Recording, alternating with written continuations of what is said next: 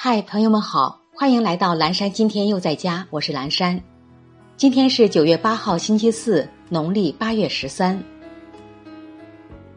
朋友，如果在野外捡到一只巴西龟，可以放生吗？这里要告诉你，千万别放生。巴西龟被国际自然保护联盟收录为一百种最具破坏力的入侵生物之一，不仅会排挤本地物种。对入侵地的本土龟和水生物造成严重威胁，还可能传染沙门氏菌。宠物丢弃、养殖逃逸、错误放生等，是导致巴西龟入侵的重要原因。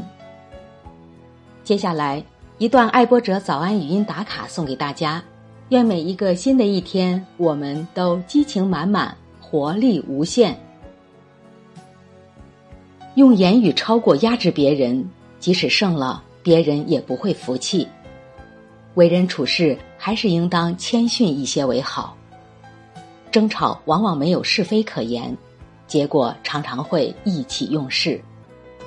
一个人牢骚太多，结局必然暗淡。无故而怨天，天必不许；无故而忧人，人必不服。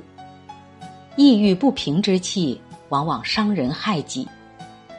唯尽知己之所短，而后能去人之短；唯不持己之所长，而后能收人之长。早安，谦逊和气的我们。